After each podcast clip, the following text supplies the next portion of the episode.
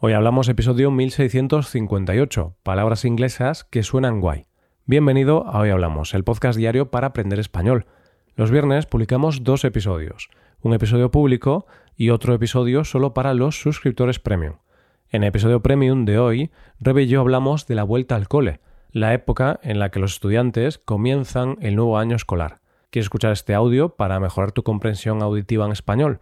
Pues te animo a hacerte suscriptor premium en hoyhablamos.com. Ahora, en este episodio, Paco y yo hablamos sobre algunas palabras inglesas que se utilizan en español para hablar de nuevas tendencias o modas, como el co-living. Hoy hablamos de palabras inglesas. Hola Paco, ¿qué tal? Buenos días Roy, buenos días queridos oyentes. Pues aquí estoy, enjoying de un momento divertido contigo. Enjoying, enjoying the talking with me. Es un momento de, mucho disfrute, de mucho enjoying. ¿Y tú, Roy, qué? ¿También estás aquí enjoying conmigo? Yo estoy enjoying a tope, Paco. Estoy disfrutando mucho del momento. A ver, yo me lo paso muy bien en estas conversaciones y tú también, ¿no? Es un momento muy divertido. Diría que es lo más divertido de, la semana. A nivel laboral, claro. Tampoco, tampoco te creas que esto es maravilloso, ¿no, Paco? Claro, ¿qué prefieres? ¿Disfrutar de, un ratito en la piscina, en la playa o hablar conmigo? Vale, pues eh, no tienes que responder a eso, ¿eh? Claro, generalmente prefiero estar en la piscina, pero bueno, también me río mucho al, al hacer estos episodios. Entonces, obviamente estamos de broma, nosotros no decimos eh, estoy enjoying o enjoying el momento, esto no lo diríamos, pero sí que vamos a hablar de otras palabras en inglés, palabras inglesas, que sí que se utilizan últimamente para designar ciertos conceptos y hoy va a ser un episodio un poquito crítico. Mm, vamos a sacar el látigo, vamos a repartir a diestro y siniestro porque eh, claro, vamos a hablar de algunas palabras que en inglés suenan muy, muy bien, suenan muy guays, pero que quizás algunas veces no van a describir algo tan bueno, tan positivo como puede parecer. Hmm, así es, porque hay ciertas cosas que a veces hacemos, o que se hacen en general, que si tú lo dices en español, con una palabra en español, no suena tan bien. Por ejemplo, compartir piso o compartir casa. O sea, no suena mal ni bien, simplemente es eso, compartes piso, bueno, no tienes dinero para pagarte un piso para ti solo, cosa que le pasa a mucha gente, entonces compartes piso. Está bien. O, a lo mejor eres muy social y te gusta vivir con otras personas, aunque tengas mucho dinero, pero quieres vivir con otras personas, ¿vale? Está bien.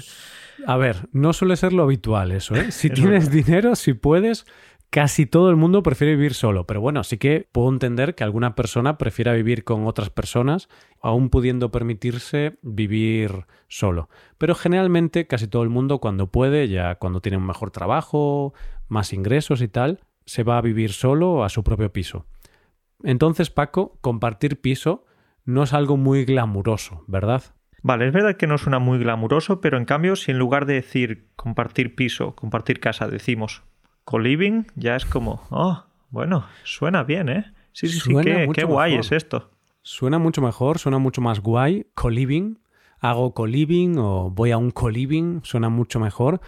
No vamos a hablar ahora de esto, en unos minutos lo vamos a comentar, pero este es un ejemplo para ver que en español muchas veces usamos palabras en inglés porque suena mejor, porque como el inglés es un idioma que poco a poco ha llegado a España ligado a innovaciones tecnológicas como el ordenador y cosas así, cosas más modernas, en nuestra mente, en la mente de los españoles, los términos en inglés suenan mejor, suenan más modernos que las palabras en español. Entonces, cuando queremos darle un aspecto más moderno, tecnológico, mm, divertido o guay a algo, generalmente usamos una palabra en inglés. Claro, Roy, venga, vamos a poner un ejemplo. Imagínate que te digo que esta tarde voy a ir a caminar por la montaña, voy a hacer senderismo. Tú a lo mejor me dirás, ah, Paco, sí, sí, vas a hacer trekking. ¿Y, ¿Y por qué no senderismo, Roy? Pues porque suena más guay, suena más moderno, más novedoso, divertido, no sé por qué, pero a veces usamos esta palabra, trekking es un ejemplo. También antes, por ejemplo, estaba muy de moda, en lugar de decir ir a correr, decir hacer running o hago running, voy a hacer running. Quizá ahora yo ya no lo escucho tanto, pero sí que hubo una época en la que estaba muy de moda decir hacer running o footing también. Esta palabra que nos inventamos los españoles, que en lugar de ir a correr, la gente decía voy a hacer footing. Entonces, por supuesto que en este podcast preferimos las palabras eh, españolas, ¿no? De hecho, es un podcast de español, pero en ocasiones se nos cuelan algunas palabras y es difícil luchar contra ellas. Y por ejemplo, Roy, otra palabra que utilizamos mucho en inglés, eh, o, una palabra del inglés que utilizamos mucho en español, es spoiler. Es verdad que la adaptamos un poquito, le añadimos la E al principio, spoiler, pero es muy habitual. En realidad deberíamos decir voy a, voy a destriparte el final, en lugar de voy a hacerte un spoiler, pero se usa. Sí, se usa mucho. De hecho, yo es la palabra que siempre uso. Pocas veces digo lo de destripar. Entonces es una palabra que se usa mucho. En este caso, bueno, se usa porque al venir las series de, de Hollywood principalmente y tal, pues fue la palabra que se popularizó. También por las redes sociales, sobre todo. Pero bueno, la cuestión es que las cosas más modernas en España suelen expresarse con palabras en inglés. Esto es algo que sobre todo hacen los jóvenes, de hecho, Paco, hay un término ahora que usan mucho los jóvenes que a mí, a mí no me gusta nada, que es el término bro. Ahora todos los menores de 25 años, bueno, todos no, pero casi todos, en lugar de decir, hey tío o hey loco, que a veces nosotros decíamos esto, ¿no? Loco, ven aquí. Pues ahora dicen bro, hey bro, ¿viste esta serie? Sí, y bueno, otras personas dicen hermano, ¿qué pasa hermano? Pero hermano es como una palabra mucho más larga que bro, con, tres sílabas. Entonces es rápido, em, todo el mundo conoce esa palabra y no sé qué deberíamos hacer con estos jóvenes. ¿Deberíamos eh, castigarlos? ¿Deberíamos eh, decirles que dejaran de utilizar esta palabra? No, no creo. A ver, yo creo que cada persona es libre de usar las palabras que quiera y, y oye, el lenguaje evoluciona con con la gente, con la sociedad. Y si ahora todos los jóvenes utilizan bro, estoy seguro que dentro de 20 o 30 años bro será una palabra que ya esté integrada en el español. Pero bueno, a mí me suena muy mal, me suena muy... No sé, me suena raro, porque luego son chavales que no saben nada de inglés, pero están ahí diciendo, hey bro, hey bro, como si vivieran en... En las calles de Chicago. Claro, en in the hood, ¿no? Eh, sí, yo vivo en el barrio. Hey, bro. Bueno, tengo que decir que en el pasado yo también decía en algunas ocasiones, bro. Ah. ¿Qué pasa, bro? ¿Cómo estás? Sí. Eh, sí, sí. Eso y también, bueno, otras palabras en español, como tú has dicho antes, loco. ¿Qué pasa, loco? O qué pasa, quillo, porque en Andalucía se dice mm. mucho quillo, que viene de chiquillo, es decir, de chico. Sí. Quillo.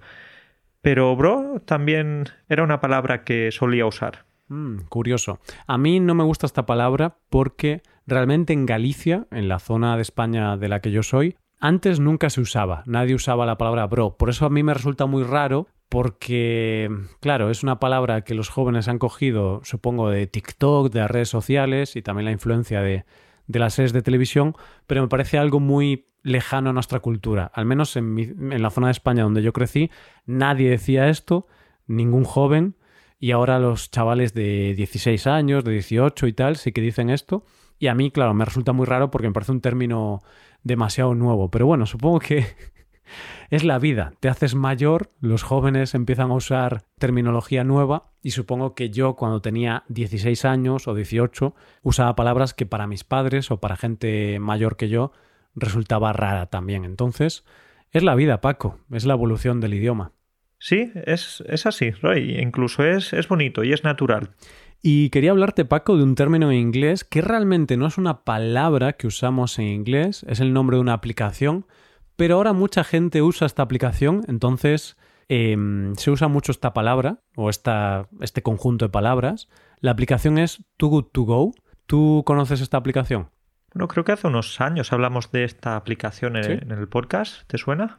Sí, creo que sí. Cuando hablábamos de vida sostenible, quizá, o algo así, o aprovechar cosas, o economía circular, quizá, mm. me suena, me suena. Pero bueno, lo que me hace gracia es que, mm, o sea, esta aplicación está muy bien.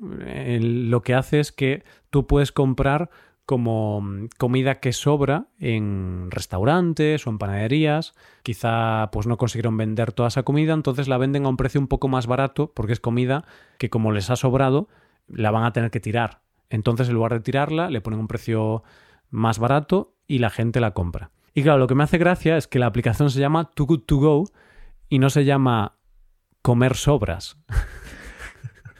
Claro, porque comer sobras no suena tan bien como too good to go, ¿no? Entonces, la realidad es que estás comiendo sobras. Sí. Y a mí me hace gracia porque en España siempre ha estado muy mal visto el tema de las sobras.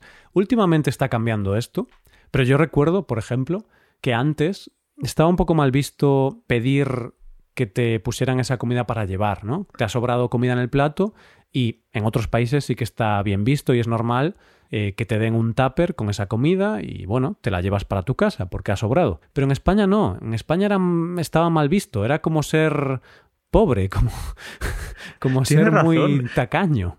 Daba un poquito de vergüenza, sí, sí, sí. Recuerdo alguna situación de estar en una pizzería, por ejemplo, y no sé, sobraba un trozo o dos trozos y yo no pensaba en llevarme esos trocitos a casa porque me daba vergüenza precisamente, ¿no?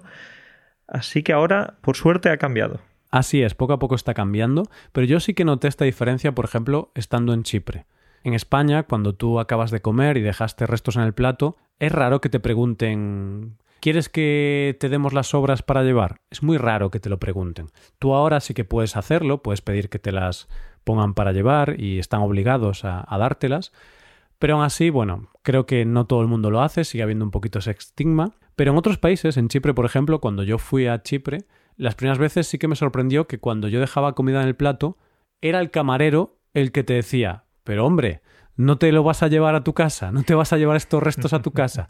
Era como que si no te los llevabas, mm, le parecía mal al camarero. La cuestión es que en España, sobre todo antes, estaba mal visto llevarse las sobras porque mm, digamos que estás mostrando como necesidad o pobreza y como en España había mucha pobreza, pues nadie quería parecer pobre, aunque todo el mundo lo era o casi todo el mundo. Entonces, yo, por ejemplo, si voy a comer con mi abuela, yo no puedo llevarme las sobras, porque a mi abuela le da una vergüenza que dice, tierra trágame, tengo un nieto que es una vergüenza. O es posible que te deje llevarte las sobras, pero que te diga, venga, vale, métete la caja en la mochila o métete que nadie te vea. Esconde la caja para que nadie te vea, porque si no, los vecinos van a decir precisamente que somos pobres. Bueno, entonces esto es lo que queríamos comentar, que to to go no es una palabra que nosotros usemos, pero sí que ahora se usa mucho porque es el nombre de esta aplicación que mucha gente usa en España y a mí me hace gracia por eso, porque si se llamase comer sobras o come sobras, yo creo que no hubiera triunfado en España. Volviendo al tema de antes, al tema del inicio de este episodio, cuando estamos hablando del co-living, ¿no? Decíamos, oh, qué bien suena co-living, pero en cambio, si dices compartir piso o compartir casa, no suena tan bien porque es como que no tienes mucho dinero para vivir solo. Claro, es un tema interesante. Eh, de hecho, este es un concepto que ahora se está poniendo muy de moda. A mí me aparecen muchos anuncios de co-living y tal. Y claro, yo veía esos anuncios y pensaba, ¿pero esto qué es? ¿Por qué le llaman co-living? ¿Qué, ¿Qué me ofrece diferente? Y entonces es como compartir piso o compartir casa, pero con un concepto de comunidad más grande, ¿no? Más fuerte, como que hay más zonas comunes y, se supone que vas a hacer más cosas con la gente que vive en ese edificio o, en esa casa. Vale, ¿también se comparte cama o, o no? ¿O cada uno tiene su habitación y su cama? En principio no, pero supongo que si a lo mejor vas a, a opciones muy baratas. No, no, no. Por ahora no se comparte cama. Creo que tampoco compartes habitación generalmente, por lo que he visto en una web que ofrece estos servicios generalmente alquilas una habitación en una zona compartida. Entonces sí que compartes el baño y luego hay como zonas comunes, que esto también, Paco, tenemos que comentarlo, ¿no? Porque yo estaba viendo las zonas comunes, por ejemplo, sala de cine. ¿Sala de cine? ¿Qué sala de cine? El salón. El salón, claro. Sala de cine sonaba genial. Yo luego vi la foto y era una televisión y un sofá. Y pensé, esto es un salón. Sala de cine, a ver. O, una zona de trabajo. Zona de trabajo, simplemente pues una habitación con un escritorio y un ordenador. Esa es la zona de trabajo. Claro, o un salón donde pones una mesa grande, cuatro sillas y, y, ya está, ya es la zona de trabajo. Entonces es como este concepto moderno de compartir piso, pero que yo mm, no lo acabo de ver. Yo creo que es algo que siempre ha existido Vale, con, zonas comunes un poquito más grandes, quizá, pero con un nombre muy moderno para que suene muy bien. Co-living. Vale, Roy, pero a lo mejor para algunas personas que vivan solas o que sean muy sociables, pues puede ser una opción muy buena, ¿no? De esa manera matas dos pájaros de un tiro porque no solo vas a estar en compañía, vas a tener compañía, sino que también vas a, a, dividir los gastos, vas a tener menos gastos, que es importante también. Bueno, bueno, no sé, no sé, ¿eh? Porque he estado viendo precios de los colivings y muy baratos no son tampoco, ¿eh? Claro, es decir, ya con este nombre en inglés le metes unos 300 euros más. ¿eh? A ver, ahora ya en serio, bueno, sí que es un poquito más caro, o la sensación que me da es que es un poquito más caro vivir en un sitio de co-living, en una habitación, que compartir un piso y tener una habitación, pero también es más caro porque suele tener esas zonas comunes, que ahora ya en serio, pues hay sitios que están mejor que otros, y sí que hay sitios que la sala de cine es más grande y tiene más sofás. Claro, hay otros que la sala de cine es eso, es realmente un salón, pero le ponen este nombre de sala de cine porque queda mejor. Y a lo mejor tienen un salón de juegos. Bueno, salón de juegos simplemente tienen ahí el Monopoly y, otros juegos de mesa y ya está. Y ahora ya para defender este concepto y no ser tan crítico, he estado en una web donde se ofrecen alojamientos de este estilo y he visto las reseñas y la gente está contenta generalmente. O sea, las reseñas son bastante buenas y aparentemente pues la gente está contenta de este concepto que, bueno, es como compartir piso pero con un poquito más de comunidad. Se supone que vas a hacer más cosas con la gente que vive ahí porque hay más zonas comunes y tal. No sé, mm, no me convence, Paco. Voy a preguntarle a un amigo que, que, estuvo viendo, no solo él, sino también su pareja, pues ellos estuvieron viviendo en un, en un piso de co-living, compartiendo piso con otra pareja, y la verdad es que les gustaba y creo que estaban contentos y satisfechos. Vale, pero ¿era un piso de co-living o estaban compartiendo piso?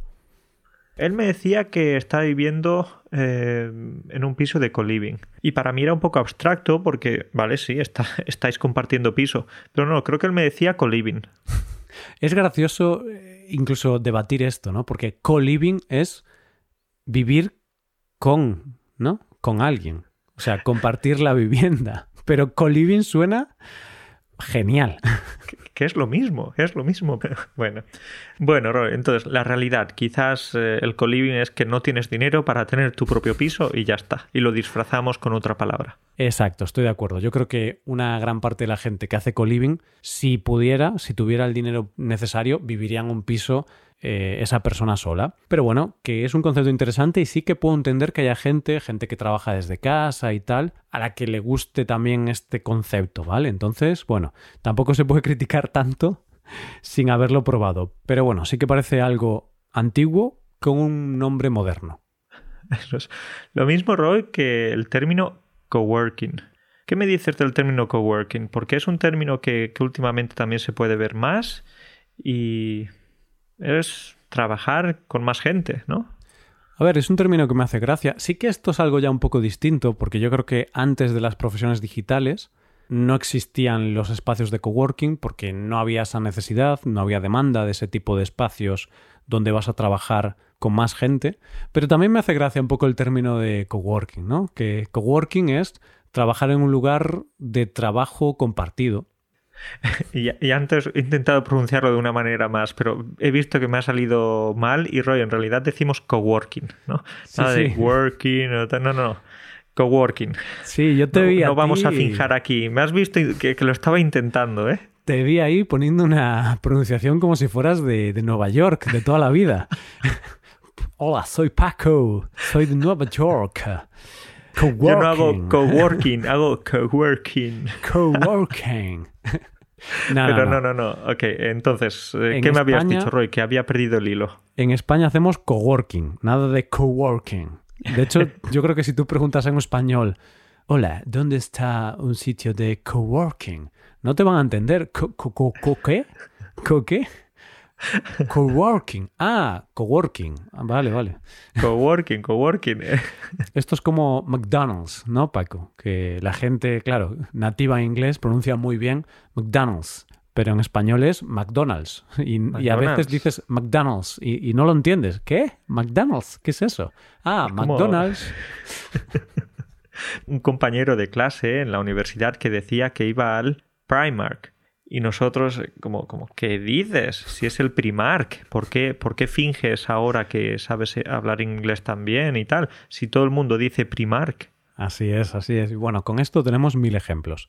Pero bueno, volviendo al tema del coworking, eh, a ver, yo creo que esto sí que es algo nuevo y sí que me parece bien que haya una palabra, una palabra en inglés para designarlo, porque así como el co-living me parece que es algo muy, muy parecido a compartir piso y creo que le llaman así porque suena mucho mejor, Sí que el coworking es bastante específico y es como un espacio de trabajo compartido y vas a un coworking porque quieres trabajar en un sitio donde más gente trabaja. Que también te digo yo que yo nunca lo he probado porque no creo que tú y yo, Paco, podamos trabajar ahí, ¿no? Hablando en el coworking nos echarían a los 10 minutos. Nos echarían porque estaríamos hablando todo el tiempo y estaríamos molestando a las otras personas. Entonces, ¿qué tipo de personas pueden ir ahí? Pues a lo mejor esas personas que tengan problemas de Internet en casa o que haya ruidos en casa con los hijos, los vecinos, o simplemente esas personas que se sienten mejor al estar rodeadas de, otras, eh, de otros trabajadores. ¿no? Hmm. Eso es verdad, hay gente que le gusta ver caras y ver a otras personas, entonces van al coworking para estar con gente y también de vez en cuando en la pausa del café y tal, pues puedes hacer un poquito de networking, que es otra palabra que usamos mucho en español, ¿no? Hay otra palabra que suena muy bien, muy guay, hacer contactos, hablar con gente, pero decimos hacer networking que suena genial. Todas estas palabras que acaban en ing en español, fantásticas, sí, suena muy bien. Nos encantan, Paco. Desde luego, pero Roy, al fin y al cabo, la realidad del coworking que es es que suena muy bien, etcétera, pero la realidad es que no tienes espacio en casa o que tus hijos te molestan y quieres concentrarte, ¿no? Exacto, muchas veces es así. No tienes espacio en casa o no tienes un sitio adecuado o cómodo para trabajar y prefieres trabajar en el coworking. Que también es cierto que la parte social y tal es muy importante y otras personas, aunque tienen espacio en casa para trabajar, van al coworking para para compartir un espacio con otras personas. Pero bueno, Paco, vamos a otro término, que este sí que vamos a ser más críticos, porque el coworking podemos entenderlo y vale, es algo muy nuevo, por eso usamos este término en inglés, pero a veces hay algunos periodistas que hacen algunos artículos sobre una nueva tendencia, mm, algo muy guay, que es la staycation. Mm. ¿Qué es esto? Bueno, bueno, esto es quedarse en casa durante las vacaciones. Es decir, no tener vacaciones. ¿Por qué? Pues por motivos menos románticos, quizás, porque no tienes dinero o no tienes vacaciones, no tienes tiempo. Uf, eh, es una palabra un poco que sí que disfraza un, drama. Claro, luego cuando lees estos artículos es como una nueva tendencia de no ir de vacaciones porque prefieres estar en casa y disfrutar de tu, de tu ciudad, de tu espacio y que a veces pues las vacaciones pueden ser estresantes, por eso hacer una staycation puede ser algo maravilloso. Pero no sé, ¿eh? a mí esto me suena a que, a que no tienes dinero para ir de vacaciones y oye, es una desgracia y hay muchas personas a las que les pasa e intentamos ponerle un nombre en inglés para que suene muy guay, pero oye, que no pasa nada, que estas vacaciones pues no, no te ha llegado el presupuesto para irte. Y en estos artículos vas a encontrar muchas ventajas de quedarte en casa durante las vacaciones. Entonces vas a evitar el tráfico, ese tráfico odioso en la carretera o esas aglomeraciones en algunos museos, en algunas entradas a algunos lugares muy turísticos. Pero no, no, no, no. La realidad es que te quedas sin vacaciones. Claro, no te vas a ningún sitio. A ver, ahora que lo estás diciendo, Paco, Tampoco suena mal esto de una staycation, porque yo las últimas vacaciones que fui a París mm, no me lo pasé muy bien, la verdad. Hacía mucho calor, hice demasiadas cosas, me estresaron un poquito porque fuimos a ver muchas cosas, entonces creo que en ese caso hubiera preferido una staycation de estas. vale, porque muchas veces cuando vuelves de las vacaciones vuelves más cansado de lo que te fuiste y quizás puede ser una buena señal, significa que has hecho muchas cosas, pero necesitaríamos como unas vacaciones de las vacaciones. Hmm, yo de hecho siempre las necesito, ¿eh? o sea, y si no tengo un par de días después de irme de vacaciones para descansar, mm, no estoy muy contento. Entonces, a ver, El término este es curioso porque sí que hemos leído algunos artículos, staycation, y cómo daban argumentos para, para decir que esta nueva tendencia estaba muy bien, pero bueno, que es que no te vas de vacaciones y muchas veces pues no te vas porque no tienes dinero, porque este año pues no has podido ahorrar o, no has tenido suficientes ingresos para viajar. Vale, Roy, pues si hablamos de quedarnos en casa, por supuesto que tenemos que hablar del nesting. Otra palabra, por supuesto, que acaba en ing, el nesting. ¿Y qué sería esto del nesting? ¿Qué sería esto, Paco? Pues el nesting, también hemos leído algunos artículos sobre este, esta nueva tendencia. Siempre son nuevas tendencias. Yo realmente no sé quién hace esto, yo no sé quién se inventa estos nombres tan raros, pero bueno, hay alguien que, que se inventó esto. Entonces el nesting es quedarse en casa Mm, en tu tiempo libre, principalmente el fin de semana. En lugar de hacer muchas cosas, ir a cenar fuera, ir a la playa, salir de fiesta, en lugar de hacer este tipo de cosas el fin de semana, pues te quedas en casa. Claro, nest eh, en inglés es como tu nido, ¿no? Entonces te quedas en tu nido. Entonces tú tienes la opción de elegir entre ir a un concierto, ir al teatro, ir a un restaurante o lo que sea, y no, no. Te quedas en casa el fin de semana viendo 10 episodios de La Casa de Papel. El nesting sería lo último, quedarte en casa viendo 10 hmm. episodios de La Casa de Papel. Pues sí. A ver, yo he leído algún artículo y claro, como yo soy bastante casero, digamos que te dan argumentos que te convencen. Porque habla de que mm, eh, a veces es bueno quedarse en casa como para relajarse, para estar tranquilo, para reducir tu estrés. Entonces, bueno, puede haber argumentos interesantes sobre esto, pero claro, de ahí a promoverlo como una nueva tendencia súper novedosa, oye, si, quieres estar tranquilo un día, pues te quedas en casa, pero no le pongas un nuevo nombre a eso. Claro, que, que, es lo que decimos de toda la vida, ¿no? Este fin de semana no tengo ganas de salir, me voy a quedar en casa, descansando. Entonces, a eso lo llamaríamos ahora nesting.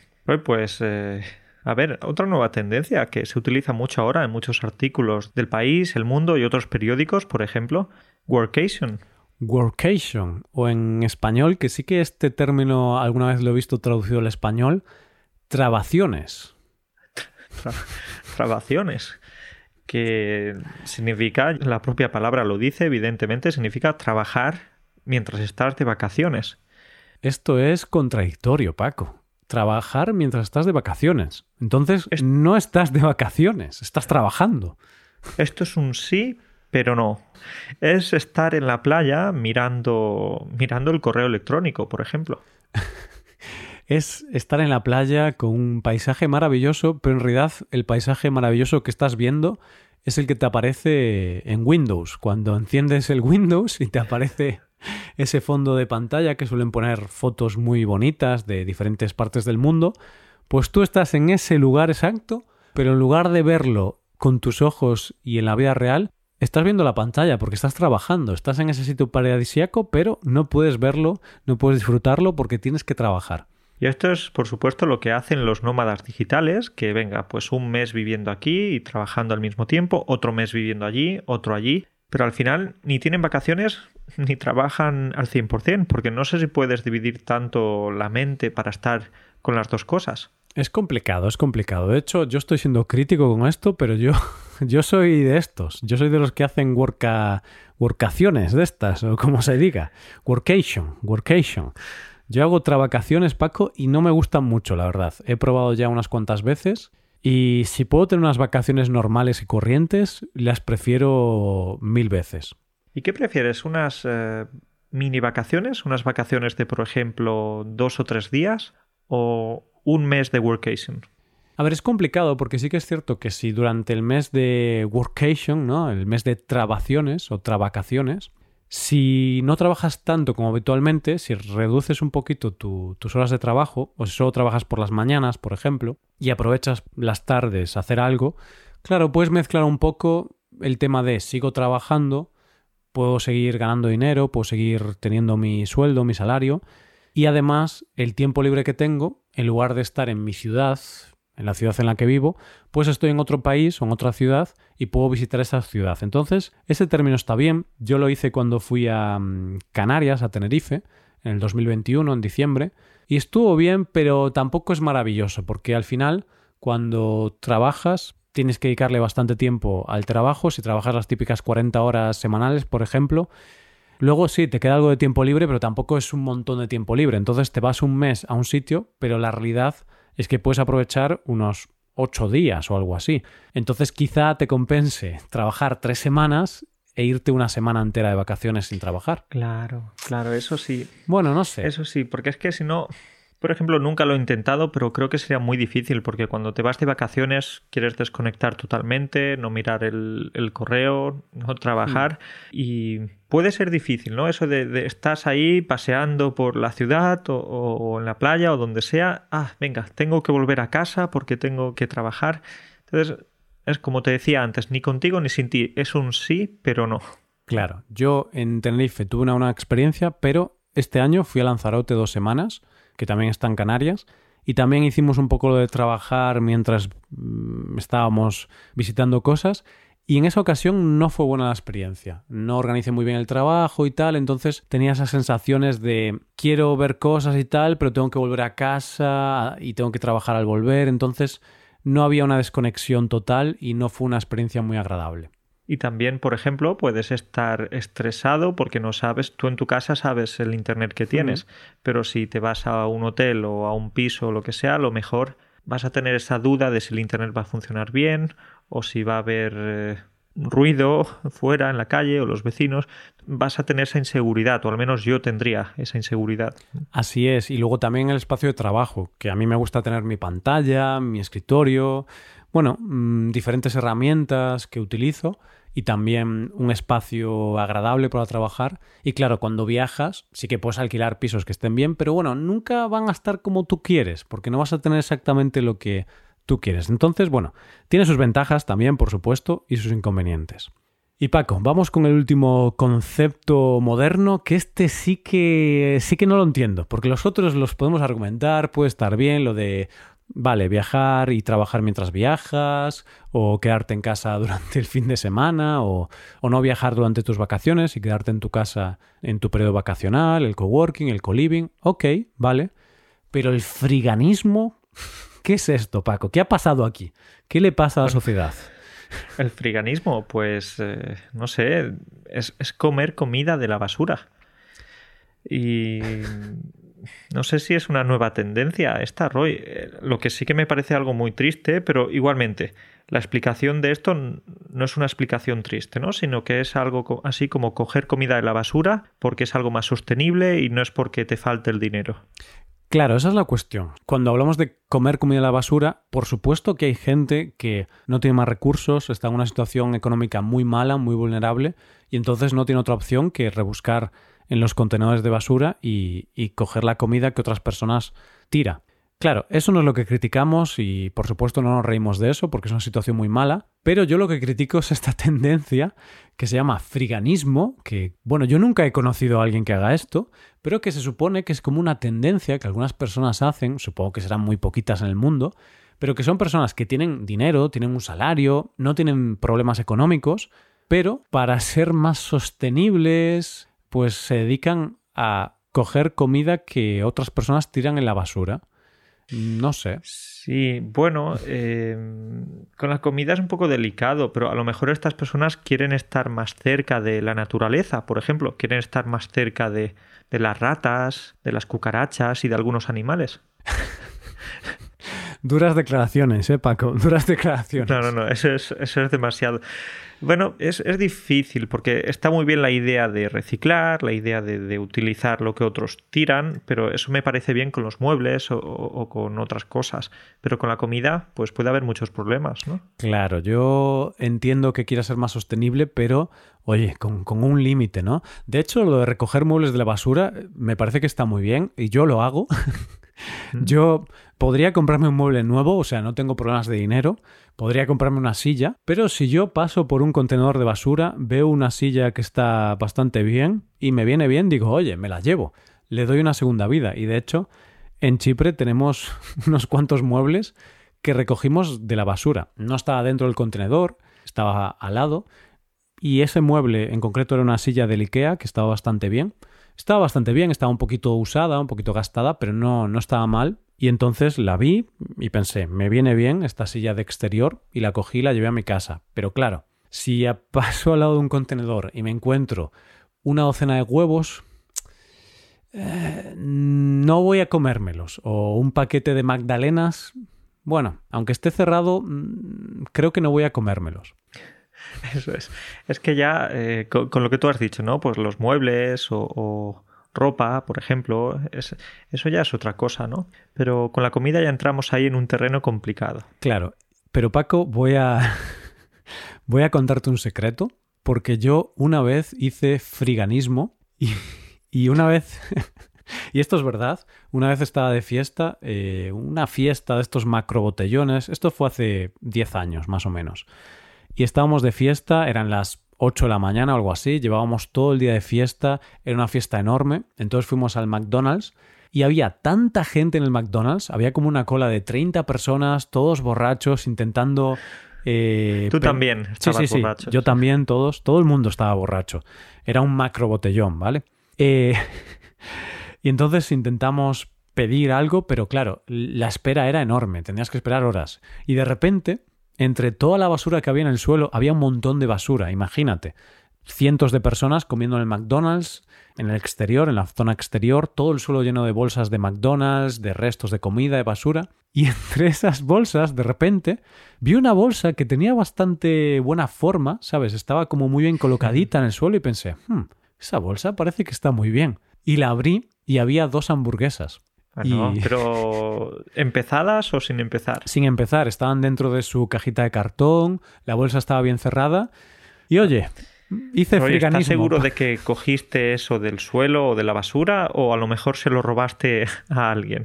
No, no, no, no. Estaba en el suelo, no había nada de cerca. O sea, eso alguien lo había dejado ahí hace ya un rato. Pero, Paco, mm, pensé que había que ser sostenible, entonces hice friganismo. Tú no pensaste en eso de la sostenibilidad. Tú pensaste en que tenías hambre.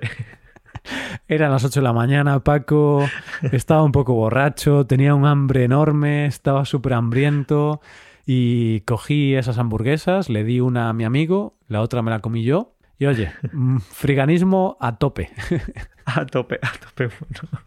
Roy, pues con todas estas eh, nuevas palabras o nuevas expresiones, nuevas tendencias, tenemos aquí, bueno, no sé, no sé si decirles a los estudiantes, a los oyentes que tienen que memorizarlas, mejor que memoricen las frases en español, ¿no? En lugar de workation, quizás eh, trabajar durante las vacaciones. Y mejor si, si puedes tener tu propio piso, ir de viaje en tus vacaciones y salir de casa el fin de semana y no rebuscar comida en la basura, pues también mejor y así no tenemos que usar términos ni en inglés ni, ni en español, ¿no? que oye, trabajar durante las vacaciones, por ejemplo, pues oye, puedes hacerlo, pero si puedes irte de vacaciones sin trabajar, quizás está mejor todavía. Ahí está, estoy contigo, estoy contigo. Pues Roy, eh, tenemos que go, tenemos que irnos. tenemos, que, irnos. bueno, pues dejamos aquí el episodio, Paco. Take care, como siempre, y venga, nos vemos la semana que viene. Venga, cuídate mucho. Un abrazo para todos, ¿eh? Hasta luego.